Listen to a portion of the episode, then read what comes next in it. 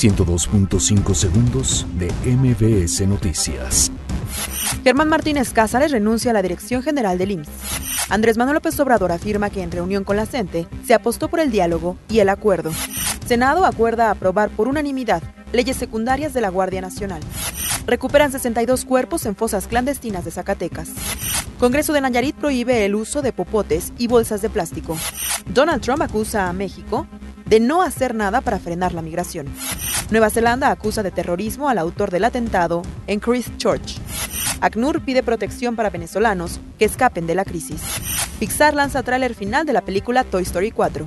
102.5 segundos de MBS Noticias.